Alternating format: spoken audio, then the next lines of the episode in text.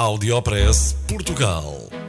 Aqui encontra as melhores práticas e os casos de sucesso dos produtos e serviços made in Portugal. Conheça as histórias de sucesso dos portugueses que estão a fazer hoje o futuro do nosso país. Porque há boas notícias todos os dias. Já a seguir, com Mafalda Ramos. Neste mês da liberdade, em que comemoramos o fim da ditadura, escolhemos falar com um português comum a muitos e extraordinário na sua luta para ter melhores condições de vida para si, para a sua família e também para agentes da sua terra. Parece um traço comum a esta geração, esta preocupação coletiva para que todos possam viver melhor. Como uma grande maioria dos portugueses neste tempo de fome, havia mais necessidades, mas também mais entreajuda. É o retrato de uma geração que construiu a liberdade, caminhando descalços por entre os cascalhos das linhas férreas e da vida. Começou a trabalhar aos 10 anos. Queria estudar, mas nem sempre conseguia ir à escola. Contribuir para o orçamento familiar não era uma escolha era obrigatório. Soeiro Pereira Gomes escreveu no livro Os Esteiros sobre os homens que não tiveram hipóteses de serem meninos. Assim era com esta geração, para uma maioria de jovens e crianças. Tinha 13 anos quando usou um calçado pela primeira vez, uns sapatos que já não serviam ao irmão.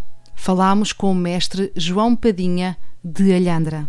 É um artesão da vida e dos pequenos barcos que constrói com as suas mãos, trabalhando a madeira. É investigador da história portuguesa e, sobretudo, das gentes da sua terra. Partilha esse saber, faz questão disso. Demos voz ao mestre Padinha. Ora, escute.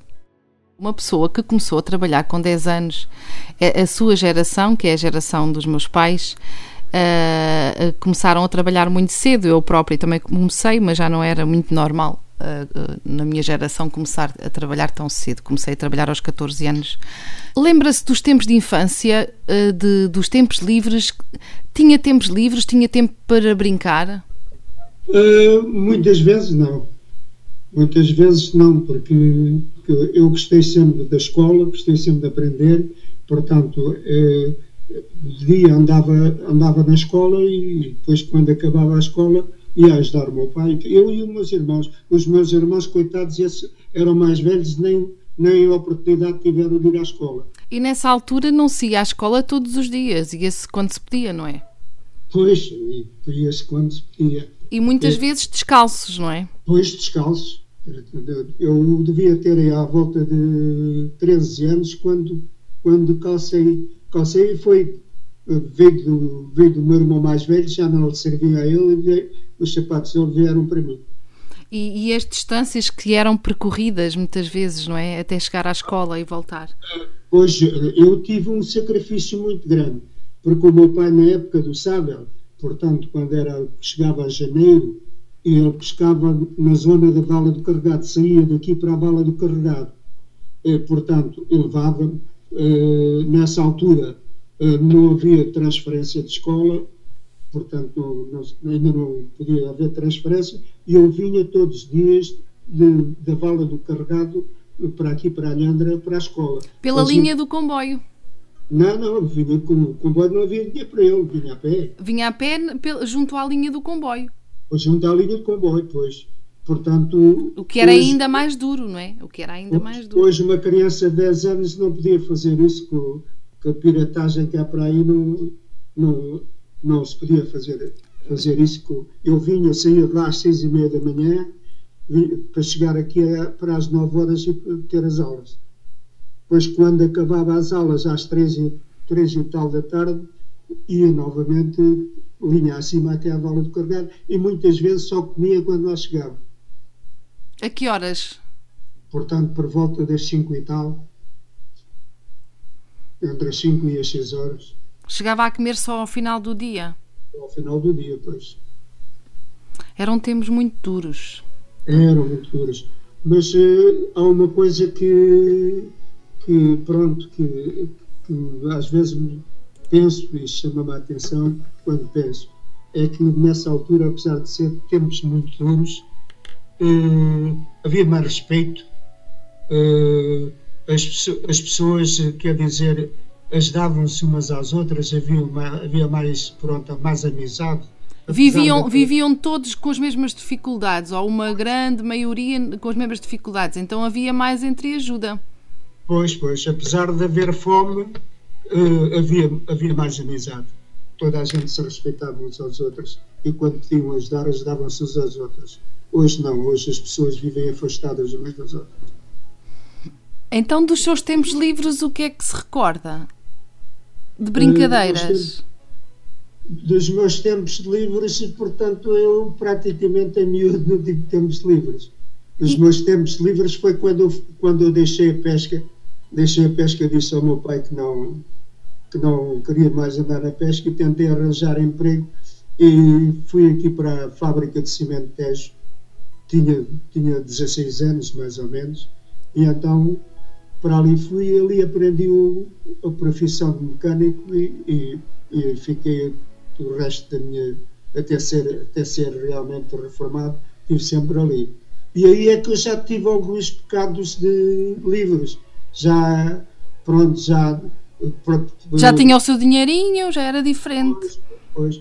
E então, quer dizer, já, já praticava desporto. Portanto, já, já aos 20 e poucos anos eh, comecei, portanto, a fazer parte de, de portanto, das coletividades, portanto, corri as direções a quase todas as coletividades de, da Terra. E, e, e, algumas, algumas associações, como a Associação de Artesãos, fui o fundador, portanto, tra, pronto, trabalhei bastante, tenho a minha consciência tranquila que dei, dei um bocado realmente à minha terra. Sempre sentiu a necessidade de melhorar a vida coletiva e abraçou greves quando o direito à greve não existia, dava prisão. Um ano antes do 25 de abril, participou numa greve na antiga fábrica do cimento, hoje a Simpor, e arriscou na altura a própria vida, porque nós vivíamos numa ditadura. Mas conseguiram um aumento salarial de 1.500 escudos. Foi, foi, foi nessa altura, portanto foi. Teria 24 uh, anos, mais ou menos, não é? Sr. João Padinha. Pois, e, e quer dizer. Foi preciso coragem. Foi, porque vamos lá ver que naquela altura, naquela altura era muito difícil, portanto, eu chegava a ver a Ramona vir, vir muita vez aqui à fábrica levar, levar colegas meus. Portanto, homens, foi com eles que eu aprendi realmente, aprendi uh, as coisas boas que eu tenho. E que coisas são essas? coisas são essas, é lutar, lutar e ajudar, ajudar os outros a lutarem pelos seus direitos. Uh, foi o caso dessa greve, o caso dessa greve porque eu era bastante novo, portanto fazia parte do Sindicato dos Metalúrgicos, uh, e então quer dizer que quando se pensou, pensou assim para a greve, toda a gente disse que sim, e depois foi só uma parte da oficina, da oficina é que fez greve, o resto ninguém fez greve. E, mas considera que valeu a pena ter lutado? Com certeza, valeu de certeza absoluta. Hum. Eu e todos aqueles que lutaram, coitados, muitos foram presos. Se não fosse isso, com certeza que muita coisa do que no, os jovens hoje têm, mesmo apesar de não ser muito, mas algumas coisas foi deve-se à luta que nós fizemos. Talvez todas as crianças que não puderam ser crianças no seu tempo se tenham empolgado pela vida, com a paixão de viver, entregues a causas, participando na vida coletiva, pensando no outro. Talvez estas gerações que começaram a trabalhar demasiado cedo tenham ganho à troca a capacidade de ser crianças até morrer. Audiopress Portugal no FM e na internet. O espaço de cidadania de Portugal para todo o mundo. Porque há boas notícias todos os dias.